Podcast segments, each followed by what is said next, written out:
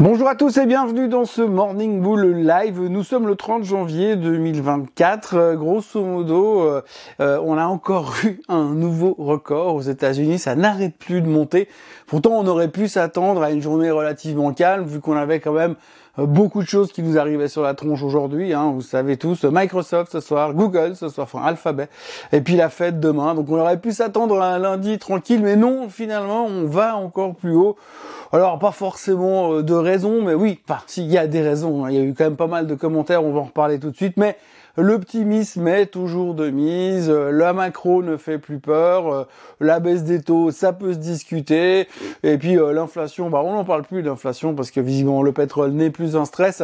Mais en fait, on est tous conscients du fait que ce soir, il y a deux gros trucs qui vont sortir, deux des Magnificent Seven qui vont publier, et puis ensuite on va attaquer et continuer avec la Fed, avec Apple, avec euh, Meta et avec Amazon, et on en saura forcément un peu plus dans quelques jours. Enfin, on a l'impression que ce qui se passe aujourd'hui, c'est une chose, mais ce qui se passera demain, il y aura un truc énorme qui sera passé entre les deux et tout aura changé.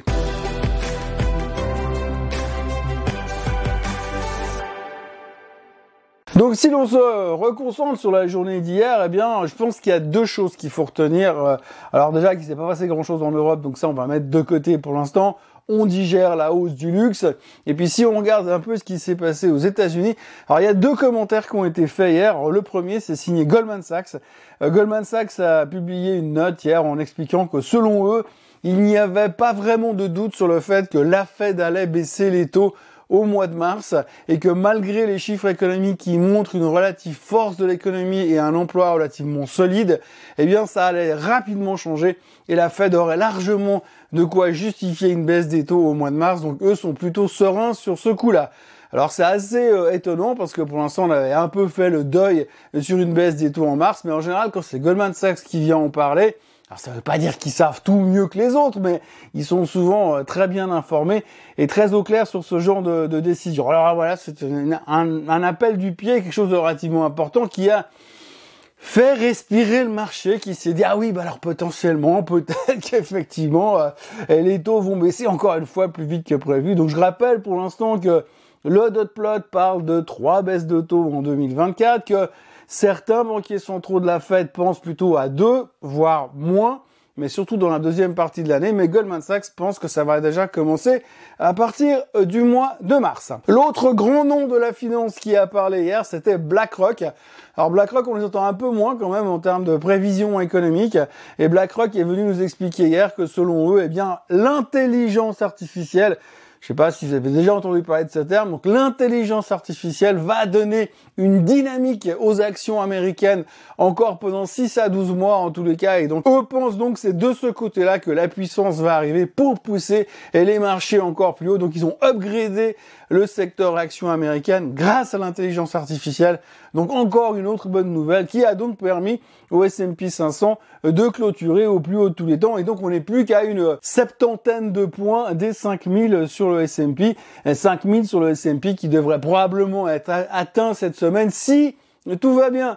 Et si Microsoft sort des chiffres corrects avec des perspectives correctes, si Alphabet fait pareil, si euh, la Fed euh, nous laisse supposer qu'éventuellement peut-être elle a effectivement la possibilité de baisser les taux demain soir, enfin elle les baissera en mars, mais laisser entendre qu'elle pourrait les baisser, qu'elle a la munition pour le faire, et puis ensuite Apple, etc. Donc si tout va bien, si tout se passe dans ce monde merveilleux dans lequel on est, comme on y est depuis quasiment 3-4 mois, eh bien il n'y a pas de raison que ça change ne n'allez pas contre la tendance, il faut continuer à suivre la tendance haussière des marchés euh, qui nous laisse euh, des perspectives absolument mirifiques euh, sur l'avenir des marchés financiers. Donc on est complètement optimiste.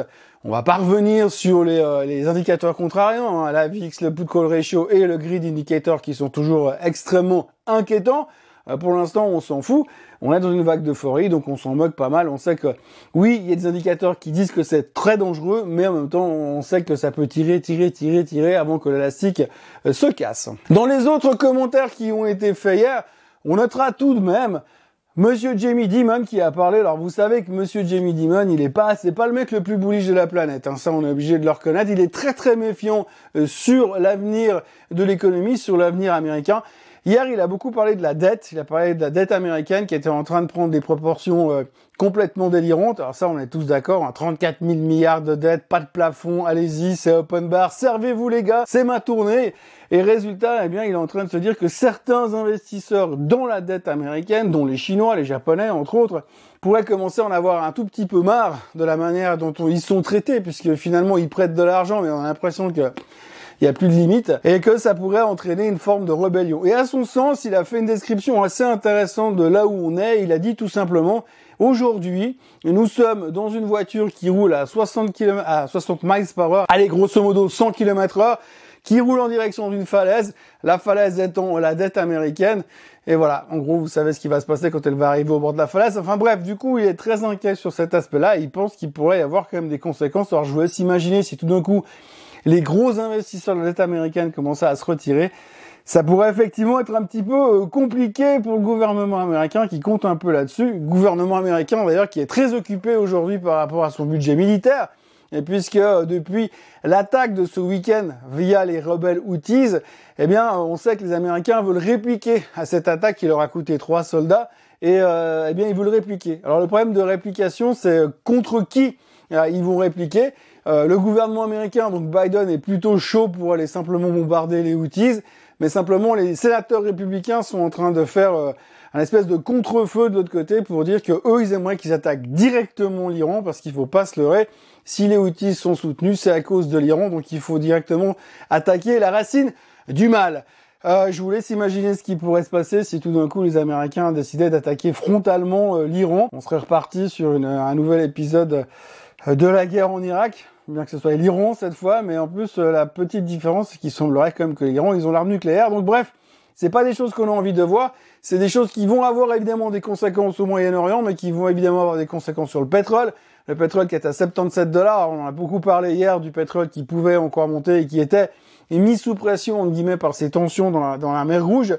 Mais bon, pour l'instant, on n'est pas, il n'y a pas de stress, mais c'est vrai que si ça devait dégénérer, et que les Américains devaient s'en prendre frontalement à l'Iran, je suis pas sûr que ce soit une bonne nouvelle pour le pétrole, en tout cas pour le prix du pétrole, et donc in extenso pour l'inflation. Mais enfin, je pense que si les Américains attaquent l'Iran frontalement, on aura d'autres soucis immédiatement euh, que euh, l'inflation. Donc ça, il faut le savoir, c'est quelque chose qui traîne encore un peu dans le marché, même si encore une fois, hein, aujourd'hui, on ne voit que les choses positives et les gens se raccrochent vraiment sur le fait que normalement, les Magnificent Seven devraient publier des bons résultats, que normalement la fête devrait aller dans la bonne direction. On a deux trois commentaires relativement prudents. Hein. Je reviens sur les indicateurs négatifs qu'on a, les indicateurs avancés qui pourraient donner quelques signaux, mais pour l'instant, évidemment, si Microsoft ce soir nous sortent des bons chiffres, ce qui devrait être possible puisque la plupart des attentes ont été quand même rabaissées, donc ils devraient faire aussi bien ou voire mieux que les attentes. Mais surtout, ce sera les commentaires sur l'intelligence artificielle euh, via Microsoft qui seront très regardés. Et à partir de là, bah, vous savez ce que ça peut engendrer l'intelligence artificielle. Même chose pour Google. Google qui a très bien fini sa journée déjà hier. Euh, donc on a pas mal d'optimisme qui continue à pousser, en espérant que ça continue, parce que si les Magnificent Seven arrêtent de monter, euh, ça va quand même peser sur les indices parce que rappelons quand même encore une fois que c'est quand même grâce à eux euh, qu'on est là pour l'instant. Au niveau des autres chiffres économiques aujourd'hui, on aura quand même euh, le PIB en France et en Europe. On aura également les jobs aux États-Unis, indicateur très important pour la Fed. Hein, c'est un chiffre qu'ils aiment beaucoup regarder. Et puis, il y aura aussi le consumer confidence, la confiance du consommateur aux États-Unis. Elle était très forte le mois dernier. Alors, est-ce qu'ils sont capables de continuer dans cette direction? Eh bien, on va avoir déjà des ébauches de réponses, sans oublier qu'on verra aussi plus clair au niveau du marché de l'emploi en fin de semaine, mais ça, on aura le temps d'en reparler. Si je fais tout ça aujourd'hui, je pourrais m'arrêter et recommencer seulement vendredi. Bref, aujourd'hui, donc, les futurs ne font rien. L'Asie est légèrement en baisse, surtout du côté de la Chine. Euh, par contre, le Japon repart un petit peu à la hausse en vert. Le pétrole est à 77 dollars. L'or remonte un petit peu parce qu'on sent les bruits de bottes du côté de, de l'Iran, justement. Et le Bitcoin est à 43 500. Mais on est d'une sérénité absolument incroyable. Donc tout devrait bien se passer. Grosse journée de résultats. On commence déjà ce matin avec des boîtes comme Pfizer par exemple. Et puis, comme je vous l'ai dit ce soir, After Close, Microsoft et Google. Mais ça, bien sûr, on en reparle demain. Moi, je vous souhaite une excellente journée. N'oubliez pas de vous abonner à la chaîne Suisse en français, de liker cette vidéo et de revenir demain parce que je pense qu'il y aura des choses à dire demain matin. Passez une bonne journée. À demain. Bye bye.